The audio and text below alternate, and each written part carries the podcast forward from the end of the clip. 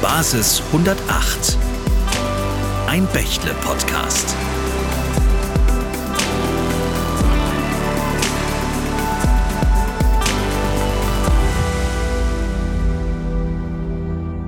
Hallo zusammen, wir haben heute passend zum Thema neue Wege beschritten und das Intro des Podcasts ChatGPT schreiben lassen. Die Anforderungen waren klar. Gast, Moderatorin und Podcastname müssen genannt und der Gast vorgestellt werden. Alles soll in 30 bis maximal 45 Sekunden als Podcast-Intro einzusprechen sein und dabei kam Folgendes heraus. Herzlich willkommen zum Podcast Basis 108. Ich bin Jennifer Sarah Boone, Ihre Moderatorin. Heute widmen wir uns einer faszinierenden Persönlichkeit. Sascha Lobo. Sascha Lobo ist ein renommierter deutscher Autor, Blogger, Internet-Experte und gefragter Vortragsredner.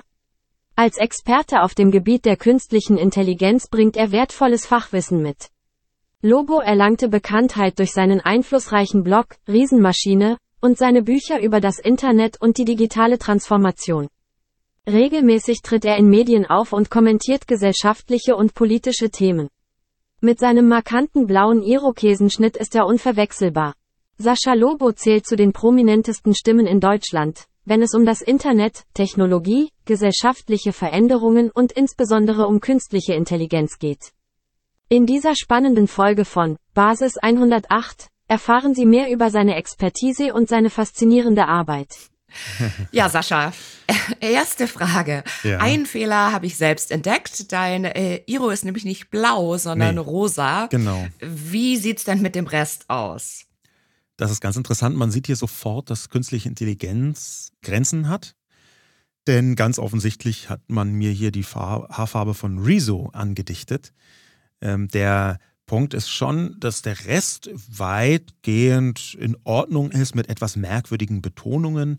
Das Blog Riesenmaschine zum Beispiel, das habe ich von 2005 bis 2008 geführt und es war damals, was heißt einflussreich? Wir haben einen Preis bekommen und das haben viele Leute gelesen für damalige Verhältnisse, aber es ist jetzt seit 2008, also seit 15 Jahren gar nicht mehr in Betrieb. Insofern kann man darüber streiten, aber das zeigt schon, dass künstliche Intelligenz bei aller Liebe zu den Fähigkeiten durchaus ihre Schwächen hat, beziehungsweise noch ihre Schwächen hat. Denn das ist ganz wichtig. Mhm. So eine Grundregel, wenn man heute debattiert, wenn man nachsinnt, wenn man spricht über KI, dann muss man sich vergegenwärtigen, ist das immer ein noch. Die KI kann das noch nicht. Ja, mit allem, was, wo man sagen würde, das kann KI gar nicht, da wäre ich im Moment etwas vorsichtiger ja, Feuerrad, Buchdruck, Dampfmaschine, Penicillin, Computer, Internet. All diese Dinge haben unsere Welt ja disruptiv verändert. Können, müssen, dürfen wir künstliche Intelligenz da in diese Reihe mit aufnehmen? Aus meiner Sicht ganz eindeutig und zwar sogar noch etwas höher angesiedelt von der Wirkmacht her als ein paar von den genannten Technologiekomplexen oder disruptiven Veränderungen, die du gerade aufgezählt hast. Ähm, tatsächlich würde ich sagen, dass, um mit Bill Gates zu sprechen, die Epoche der künstlichen Intelligenz begonnen hat. Der hat den Artikel, der so heißt, im März geschrieben und dass diese Epoche äh, von der Veränderung, was Gesellschaft angeht, was die Ökonomie angeht, auf einer Ebene mit der Industrialisierung ist, vielleicht sogar noch darüber. Das wäre dann allerdings eher eine philosophische Diskussion. Die Preisgröße von KI-Veränderung, die ist aus meiner Sicht definitiv im Bereich der Industrialisierung. Für viele Menschen ist ja KI auch, wenn wir in dem Zeitalter sind, immer noch total schwer greifbar. Kannst du die Technologie vielleicht in deinen Worten einfacher erklären? Ja, das kann ich gerne versuchen. Die Situation ist die, dass wir seit November 2022, ja, also seit dem 30. um ganz genau zu sein, eine Situation sehen, dass die sogenannte generative künstliche Intelligenz groß geworden ist. Natürlich mit ChatGPT. Ne, als ChatGPT zu diesem Zeitpunkt vorgestellt wurde, da konnten sich die meisten Leute nicht besonders viel vorstellen unter künstlicher Intelligenz und zwar sogar viele Fachleute, die in diesem Bereich gesagt haben, ach, das wird nicht möglich sein, das ist eher frühestens in 50 Jahren so.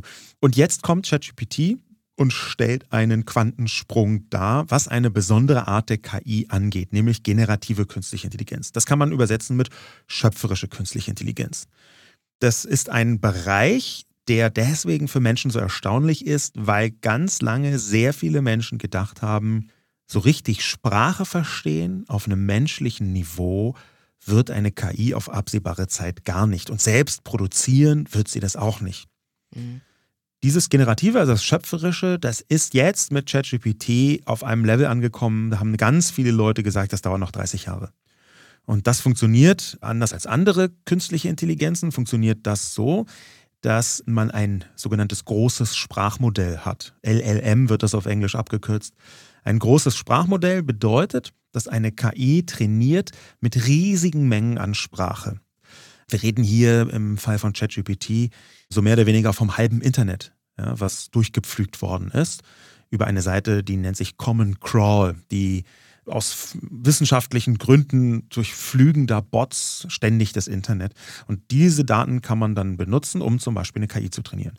Das ist mit der Sprache passiert. Und was dann ganz genau geschieht, kann man sich ungefähr so vorstellen, dass eine KI versucht, die Wahrscheinlichkeit zu berechnen, mit der ein Wort auf ein anderes Wort folgt, zu einem Text über ein bestimmtes Thema.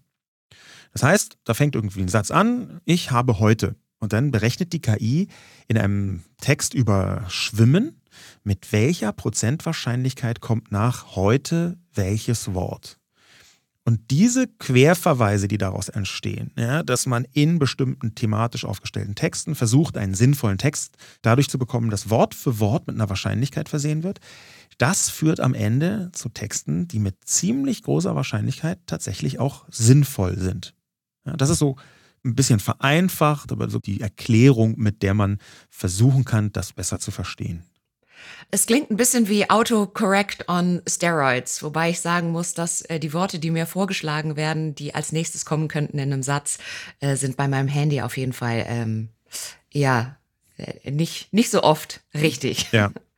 Das ist tatsächlich gar nicht so weit davon entfernt, weil auch hier bei der Autocorrect-Software bestimmte Sprachmuster analysiert werden und Wahrscheinlichkeiten kommen. Und das ist ein ganz schöner Erklärungsansatz, aber natürlich ist es eigentlich sehr viel komplexer. Und das Interessante daran ist, es gibt viele Leute, die sagen, das ist ja nur stochastische Intelligenz, das ist gar keine echte Intelligenz. Darüber kann man diskutieren, denn das Gehirn funktioniert gar nicht so anders als ChatGPT. Ja, wir haben, was das Training angeht, einen riesigen Computer, der hat fast 500 Millionen Dollar gekostet im Fall von ChatGPT.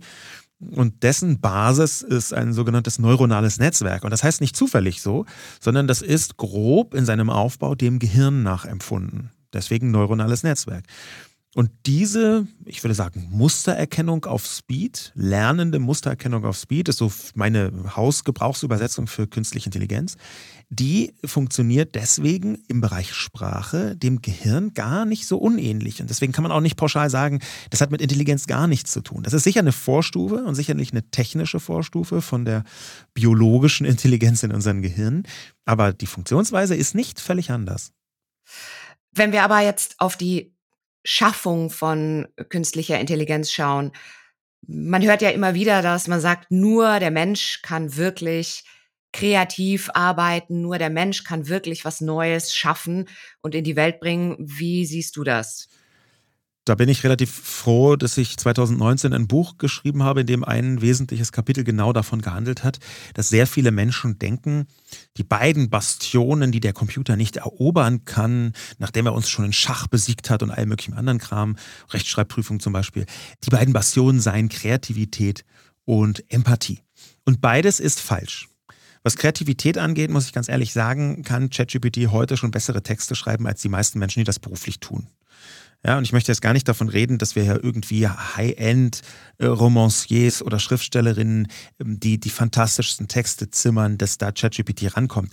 Das ist nicht so, das ist noch nicht so, um das richtig auszudrücken, aber darum geht es auch gar nicht. Es geht eher darum, dass die meisten Texte, die geschrieben werden, ob das jetzt in Unternehmen ist oder in Medien, dass die jetzt nicht in jeder einzelnen Ausfertigung das 100% Qualitätsniveau erreichen, was diese Person theoretisch erreichen könnte. Um es mal ganz konkret zu machen, sind 80% der Texte, die die meisten Leute schreiben, einfach halt so hingetextet, ohne genialische Einfälle. Ja, und das gilt sogar auch für Medien.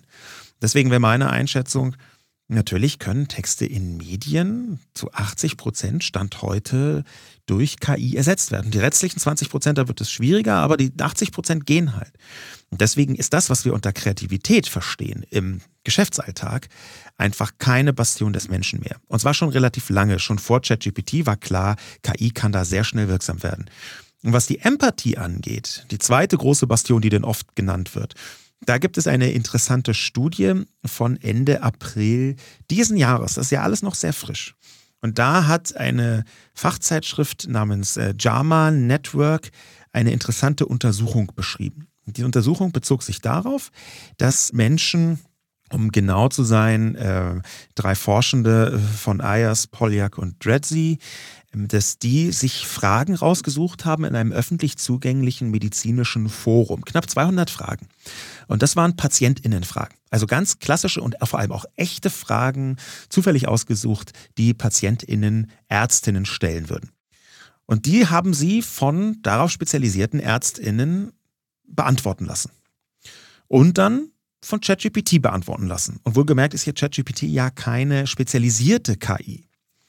Das haben sie in zwei Richtungen bewertet, nämlich einmal Qualität. Und die Qualität von ChatGPT war deutlich besser. Wir reden hier von 30, 40 Prozent besser in der Benotung, die man danach versucht hat, als die Antworten der Ärztinnen. Man hat das aber nicht nur in Sachen Qualität beurteilt, also die Antworten, sondern auch in Sachen Empathie.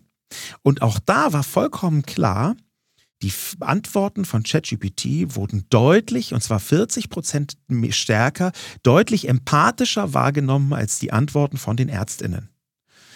Und das zeigt, dass Empathie eben keine menschliche Eigenschaft mehr ist, die dem Menschen vorbehalten ist, sondern es ist eine menschliche Eigenschaft, die die Maschine zumindest sehr gut simulieren kann. Und mhm. manchmal ist ja auch simulierte Empathie vollkommen ausreichend, jedenfalls nach dem Gefühl offen, ganz offensichtlich von Patientinnen. Das bedeutet für mich, ganz viele Dinge, von denen wir dachten, künstliche Intelligenz kann sie nicht ersetzen, weil das dem Menschen vorbehalten ist.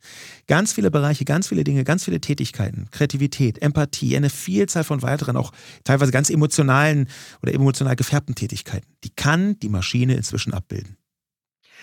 Du hattest es vorher kurz erwähnt, AGI, Artificial General Intelligence, also die Superintelligenz. Kannst du uns nochmal erklären, was es damit auf sich hat?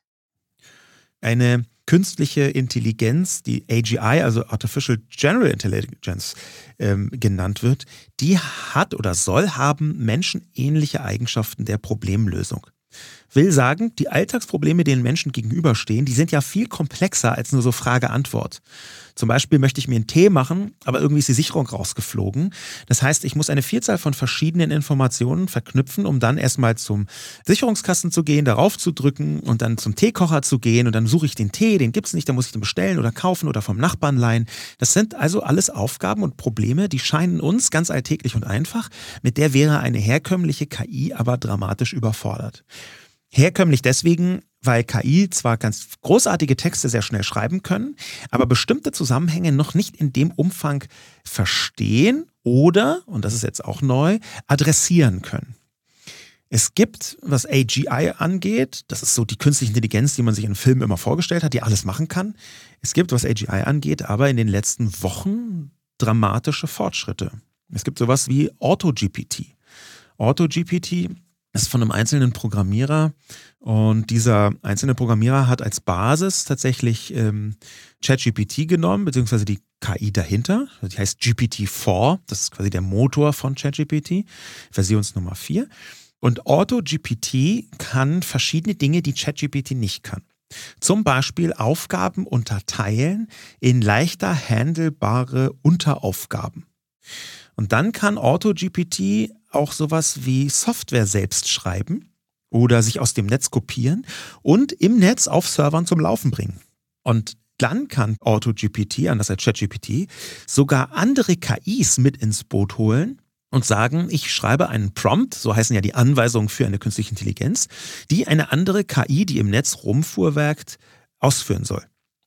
AutoGPT ist also eine Art Krake, die mit ihren Krakenärmchen andere KIs, andere Schnittstellen, andere Software und andere Funktionen im Netz adressieren kann und richtig beherrschen kann. Und das ist schon gar nicht mehr so weit weg von einem künstlich intelligenten Butler oder Assistenten. Und da sehen wir, das ist ein sehr großer Schritt in Richtung Artificial General Intelligence. Ja, lass uns gerne im weiteren Verlauf etwas konkreter werden und ja auch darüber sprechen, was die exponentielle Entwicklung von künstlicher Intelligenz, äh, so sagt das OpenAI-Chef Altman, für Unternehmen, den Arbeitsmarkt und unser Arbeiten an sich bedeutet. Ich würde da gerne mal mit ein paar Zahlen des Branchenverbands Bitkom aus dem Juni einsteigen. Mhm. Natürlich haben wir uns auch hier wieder von der KI helfen lassen.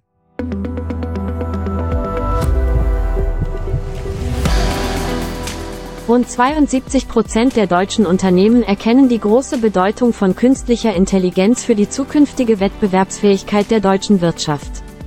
Doch bisher nutzen lediglich 15 Prozent der Unternehmen KI in ihrem eigenen Betrieb. Generative KI und ChatGPT haben in 71 Prozent der Unternehmen die Diskussion über den Einsatz von KI beeinflusst. Dabei gibt es unterschiedliche Perspektiven. 32 Prozent betrachten KI eher als Risiko, während 45 Prozent die Chance sehen, Kosten einzusparen, und 41 Prozent die Fachkräftelücke schließen möchten. Zudem erkennen 26 Prozent der Unternehmen das Potenzial von KI, um völlig neue Geschäftsmodelle zu entwickeln. Diese Ergebnisse verdeutlichen den dringenden Handlungsbedarf. Um den Einsatz von KI voranzutreiben und die Chancen dieser Technologie voll auszuschöpfen. Allerdings zeigen die Zahlen auch, dass einige Unternehmen weiterhin zögern. 16% halten KI für irrelevant, 25% rechnen mit einem Einsatz in mehr als 20 Jahren und 29% erwarten eine Einführung erst in 10 bis 20 Jahren. Nur ein geringer Prozentsatz plant die Einführung von KI in den nächsten Jahren. Sascha, hättest du mit so einem ja, uneinheitlichen Bild gerechnet? Die eine Hälfte sieht bahnbrechende Veränderungen auf uns zukommen, die andere bezweifelt das? Das ist für mich Ausdruck von der grundsätzlichen Haltung gegenüber digitalen Technologien in Deutschland. Äh, das ist manchmal ein bisschen mehr, ein bisschen weniger. Das pendelt zwischen 50-50 und 70-30 auf beiden Seiten. Aber grundsätzlich gibt es in Deutschland eine große Technologie-Skepsis, die auch damit zu tun hat, dass Deutschland eine Art Funktionierfetisch hat. Ja, in Deutschland müssen die Sachen um jeden Preis funktionieren und lange erprobte Zusammenhänge, Prozesse, Geräte, Maschinen, die funktionieren halt mit einer hohen Wahrscheinlichkeit und neue Dinge, transformierte Dinge, die funktionieren seltener. Da gibt es dann auch mal Schwierigkeiten und Störungen. Und genau diese Haltung ist im Digitalisierungskontext sehr hinderlich. Wir haben schon häufiger gesehen, dass Digitalisierung vor allem bedeutet, sich voran zu scheitern.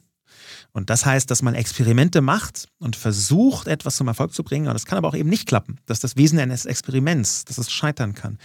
In Deutschland will niemand um gar keinen Preis scheitern. Es geht überhaupt nicht. Deswegen sind hier Experimente nicht besonders verbreitet. Und deswegen sind wir in manchen Bereichen der Digitalisierung tatsächlich hinten dran. Und weil das so ist, ist auch ganz leicht verständlich, woher das kommt und was die Folge davon ist. Quasi die Katze, die sich in den Schwanz beißt, nämlich eine große Skepsis gegenüber Technologien der digitalen Vernetzung. Ich hätte also ziemlich genau so gedacht, dass die Leute etwa so abstimmen würden. Okay, also keine Überraschung auf der Seite. Leider. Ich hätte mir echt gewünscht, dass das anders ist. Ich hätte mir gewünscht, dass die Leute sagen, na wow, wir sehen die Chancen, wir versuchen die Schwierigkeiten die in den Griff zu bekommen, die Probleme, aber wir sehen die Chancen und wir müssen sie auch ergreifen. Mein Gefühl ist eher, dass sie, ähm, jetzt muss man natürlich nicht alle verallgemeinern über einen Kamm scheren, aber dass viele von denjenigen, die die Chancen ablehnen, die gibt es ja, dass viele davon eigentlich eher Angst haben, nämlich äh, eine Art von Besitzstandswahrungsangst wie Sie sagen, jede Form von Veränderung bedroht meinen gegenwärtigen Status, mein gegenwärtiges Vermögen, meine gegenwärtige Position und so weiter und so fort. Und dass diese Angst dann dazu verführt, zu sagen, ist ja alles Quatsch, brauchen wir nicht, wird uns nicht betreffen, haben wir, wollen wir gar nichts mit zu tun haben und außerdem ist es auch nicht datenschutzkonform, also weg mit dem Quatsch. Und diese Haltung kann man sich aus meiner Sicht im 21. Jahrhundert nicht mehr leisten und im KI-Zeitalter noch viel weniger. Ja, du hast es eben schon gesagt, KI fließt in fast alle Bereiche der Gesellschaft und der Wirtschaft mit ein. Brauchen denn Unternehmen eine konkrete KI-Strategie und wie könnte die aussehen? Aus meiner Sicht definitiv. Das heißt nicht, dass gleich morgen alle anfangen müssen, äh, rund um die Uhr KI überall einzusetzen. Aber wir haben eine ganz schöne, beispielhafte Entwicklung schon vor ungefähr 15 Jahren gesehen. Da war eine aus meiner Sicht nicht so große, aber doch sehr, sehr große Veränderung im Netz im Gang. 2007, 2008, 2009 ganz grob. Da war eine neue Technologie aufgepoppt, die sehr, sehr viele Menschen fast schlagartig bewegt hat, nämlich soziale Medien. Da kamen soziale Medien raus.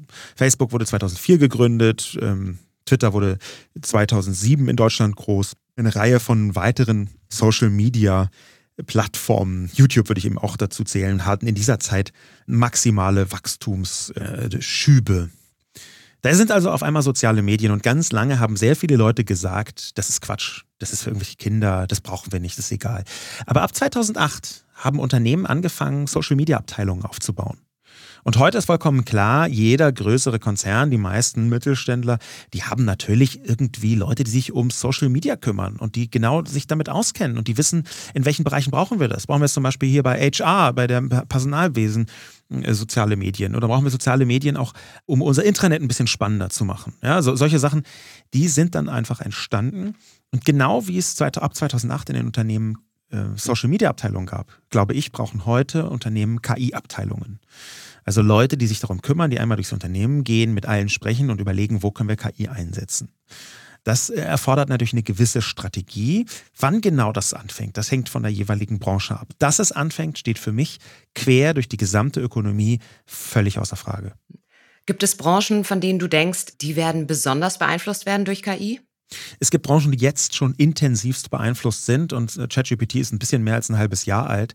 Die Werbewirtschaft zum Beispiel, das ist jetzt nicht nur meine Überzeugung, sondern der Chef einer der größten Werbeunternehmen der Welt, ähm, WPP, das ist so eine Werbeholding, eine sehr, sehr große. Mark Red heißt der Mann und der hat schon Anfang des Jahres gesagt, künstliche Intelligenz hat unsere Werbewirtschaft komplett auf den Kopf gestellt, komplett revolutioniert.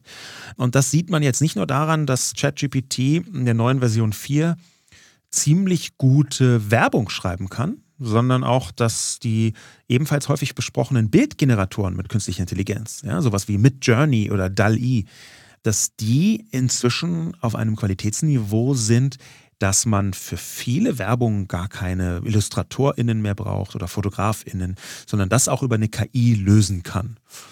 Produktbilder. Ja, es gibt mehrere Startups, die machen sowas, da macht man so schlechte Handyfotos von irgendeinem Produkt und die bauen daraus von jedem Winkel, in jeder Farbe, in jeder Form, mit jeder Beleuchtung und jedem Hintergrund einfach fantastisch aussehende Produktbilder. Und das sind so Einzelpunkte, die Texte, die man schreibt, ja, das, was in Werbeagenturen passiert, die Skripte für irgendwelche Filme.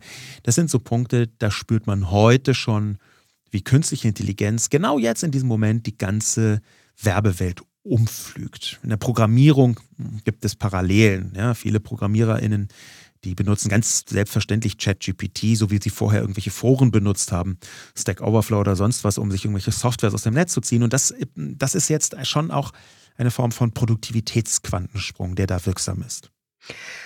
Würdest du sagen, dass die meisten Menschen sich die künstliche Intelligenz sich zu Nutzen machen können in ihren Branchen? Wenn du zum Beispiel sagst, Programmierer benutzen ChatGPT, äh, statt vorher selbst zu programmieren?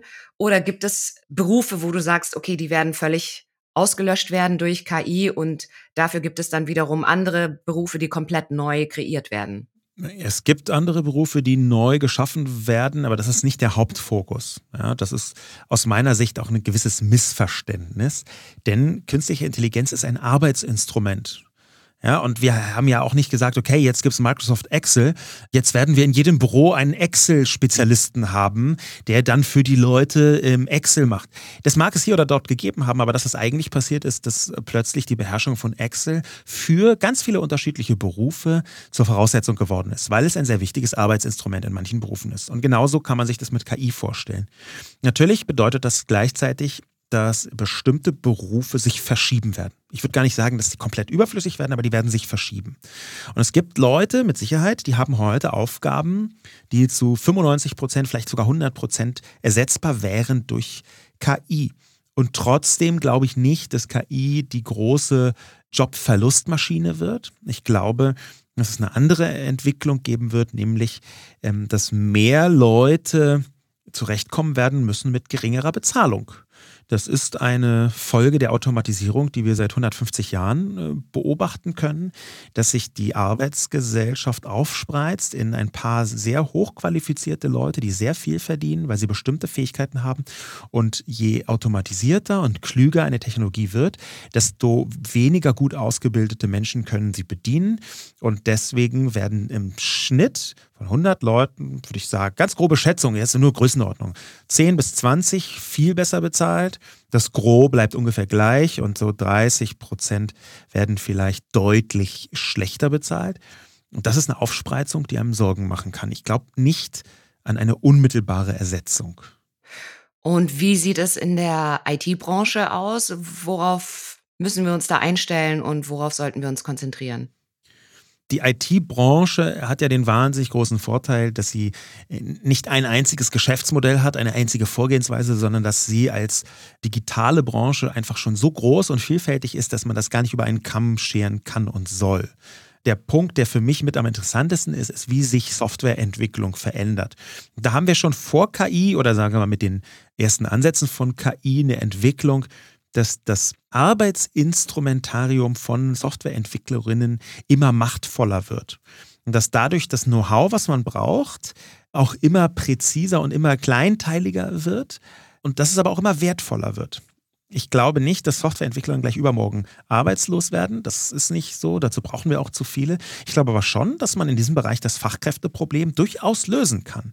Und das kann zwischendurch ein paar Härten ergeben. Ja, es kann einfach sein, dass ich in einem Mittelständler X eine Entwicklungsabteilung Y habe und das, was die da bauen, sagen wir mal eine App, für die hat es bisher irgendwie 20 Leute gebraucht und das können in Zukunft auch drei. Das heißt aber nicht, dass ich mir um die 17, die da nicht mehr so intensiv gebraucht werden, Sorgen mache, sondern die können plötzlich sich zum Beispiel darum kümmern, wir machen nicht nur eine App, sondern wir machen auch eine eigene Plattform. Wie sähe die denn aus? Ja, oder wir fangen an, andere digitale Geschäftsmodelle zu entwickeln in diesem Unternehmen. Wir fangen an zu überlegen, wo kann denn KI unser Geschäftsmodell verbessern oder sogar völlig neu aufstellen. Das sind dann ein bisschen andere Fähigkeiten, aber die werden trotzdem auch gebraucht. Und deswegen mache ich mir da nicht so große Sorgen. Das sehe ich aber heute schon, dass genau das passiert. Und hast du irgendwelche Empfehlungen, irgendwelche Tools, die uns das Alltagsleben erleichtern können? Also das hängt sehr stark davon ab, wie man mit seinem Alltag umgeht. Ich will eine Parallele nennen.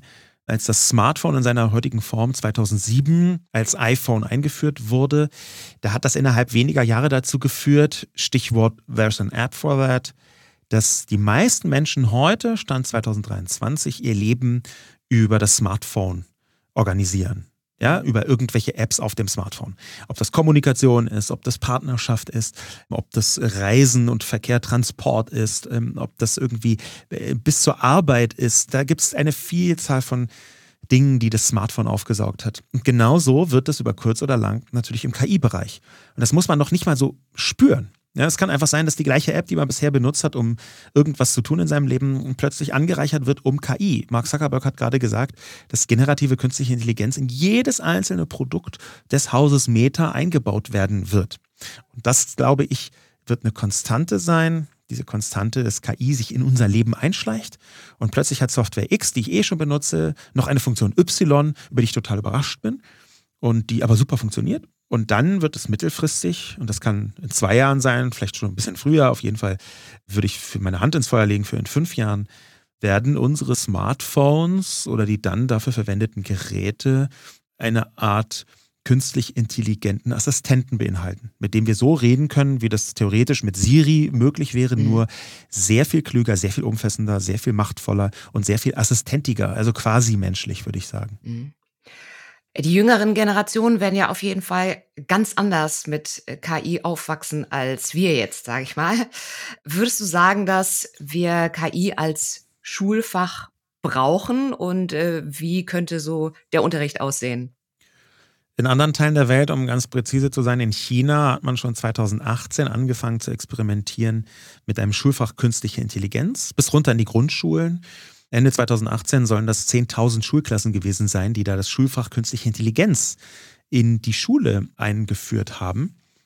Das heißt aus meiner Sicht, äh, es gibt sehr viele Menschen, die, um nochmal mit Bill Gates zu sprechen, eine neue Epoche heraufziehen sehen, für die wir ein neues entsprechendes Schulfach brauchen. Meine Perspektive wäre, mir würde schon ein Schulfach Interneterziehung reichen, in dem Moment, wo da KI ein Teil davon ist. Das wäre großartig, wenn wir das hinkriegen. Und wenn wir das hinkriegen, dann glaube ich, bin ich zuversichtlich, was Bildung angeht. Ja, das ist aus meiner Sicht ein sehr wichtiger nächster Schritt, in die Bildung zu investieren. Was meinst du damit? Also wie, wie sieht es aus, dass du sagst, wir, wir investieren in die Bildung? Wer heute mit KI aufwächst, der glaube ich, er hat sehr schnell ein Grundgespür dafür, was damit möglich ist und was nicht. Natürlich muss man auch dahinter schauen können, aber für mich wichtiger ist, diejenigen abzuholen, für die KI neu ist. Die werden das lernen müssen und wenn sie aus der Schule, aus ihren klassischen Bildungssituationen raus sind, dann ist das nicht mehr so leicht. Deswegen wäre mein Plädoyer nicht nur ein Schulfach, Interneterziehung oder KI wie in China, sondern vor allem auch Weiterbildungsinstrumente, Fortbildungsinstrumente zum Thema künstliche Intelligenz, die quer durch die Bevölkerung wirksam werden können.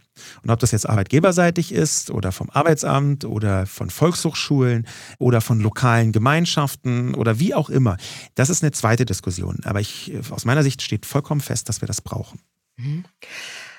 Und siehst du eine Gefahr in also KI übernimmt ja Aufgaben von uns Menschen, macht uns das Leben einfacher. Ich erlebe das zum Beispiel, dass seit ich Autokorrektur verwende, habe ich das Gefühl, dass meine Rechtschreibung schlechter geworden ist. Siehst du da eine Gefahr, dass, ähm, ich will jetzt nicht sagen, dass die Generation dümmer werden, indem ihnen zu viel abgenommen wird. Aber besteht da irgendwo eine Gefahr, dass zu viele Aufgaben einem abgenommen werden, dass man nicht mehr selber so viel denken muss? Aus meiner Sicht ist das ein kulturpessimistisches Narrativ, eine Erzählung, dass wenn die Technologie machtvoller und klüger wird, die Menschen, die sie benutzen, automatisch döver werden. Das stimmt so nicht. Das lässt sich auch bisher so nicht beobachten. Natürlich ist KI da auf einer anderen Ebene angesiedelt, aber zum einen gibt es auch immer Menschen, die die KI gezwungen sind zu verstehen und es sind gar nicht so wenige. Zum ersten und zum zweiten muss man, um die Instrumente zu benutzen, durchaus ein gewisses Verständnis dafür haben. Die bisherigen Effekte von mehr und präziserer Technologie sind eher umgekehrt, dass die Leute cleverer werden in der Verwendung. Und das, glaube ich, wird bei KI auch so sein, wobei man diesen Effekt auch wieder ein bisschen aufstaffeln muss. Es scheint so zu sein, dass die äh, gut gebildeten besser werden durch die Beherrschung von solchen Technologien und dass diejenigen, die vielleicht nicht das Glück gehabt haben, gut gebildet zu sein, dass bei denen durchaus auch eine Verschlechterung äh, messbar ist. Das war bisher schon bei anderen Technologiekomplexen so und das ist, kann bei KI nochmal auf einem anderen Level stattfinden.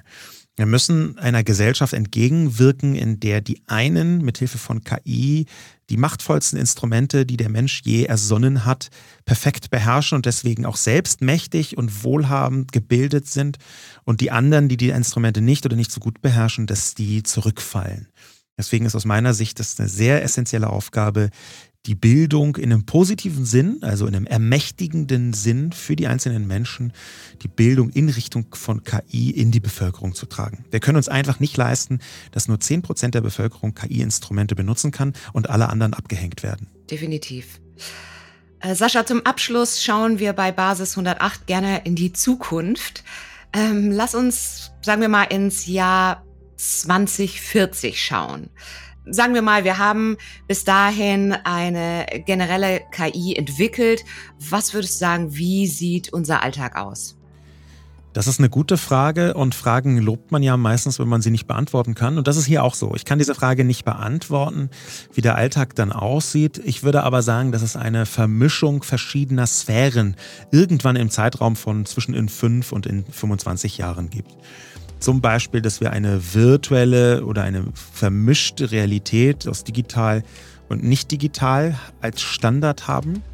Wir sehen heute ja schon sowas wie das Metaverse, was noch kein großer Erfolg ist, was aber früher oder später Einzug halten wird aus meiner Sicht.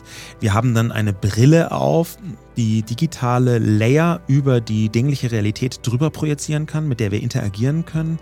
Das, was wir Computer nennen, das ist dann fast gar nicht mehr sichtbar, sondern fast vollständig im Netzwerk drin. Unsere Brille kann dann zum Beispiel mithilfe von so kleinen Projektionslasern eine Tastatur auf eine beliebige Oberfläche projizieren, auf der wir dann anfangen zu schreiben oder wir fangen an gleich zu reden, um mit zu interagieren, bestimmte Gesten zu machen, um mit der digitalen Welt zu interagieren. Und wir sind erstmal die Einzigen, die das sehen, weil wir eine Brille aufhaben, die eben so einen digitalen Layer projiziert. Das sind Situationen, in denen KI eine völlig neue und völlig andere Größenordnung erreichen kann, weil durch die Vermischung dieser Welten auch die Wirkmacht der künstlichen Intelligenz größer wird. Konkret könnte das heißen, dass man durch die Straße läuft und zuordnen kann mit so einem Layer, was ist für ein Gebäude, wo ist der nächste Laden der X oder Y oder Z, wer ist diese Person da vorne. Das sind alles Fragen, die sehr tief in die Gesellschaft eingreifen. Und ich kann mir gut vorstellen, dass unser Alltag 2040 eine fast gar nicht mehr auflösbare Vermischung aus digital vernetzter und dinglicher Welt darstellt. Ja, danke dir für deinen Zukunftsausblick und natürlich vielen Dank für das super spannende Gespräch heute. Vielen Dank dir, Sascha. Auf jeden Fall. Vielen Dank, dass ich hier sein durfte. Vielen Dank natürlich auch an unsere Zuhörerinnen und Zuhörer. Vielen Dank, dass ihr heute dabei wart bei Basis 108 und bis zum nächsten Mal. Basis 108. Ein Bächle-Podcast.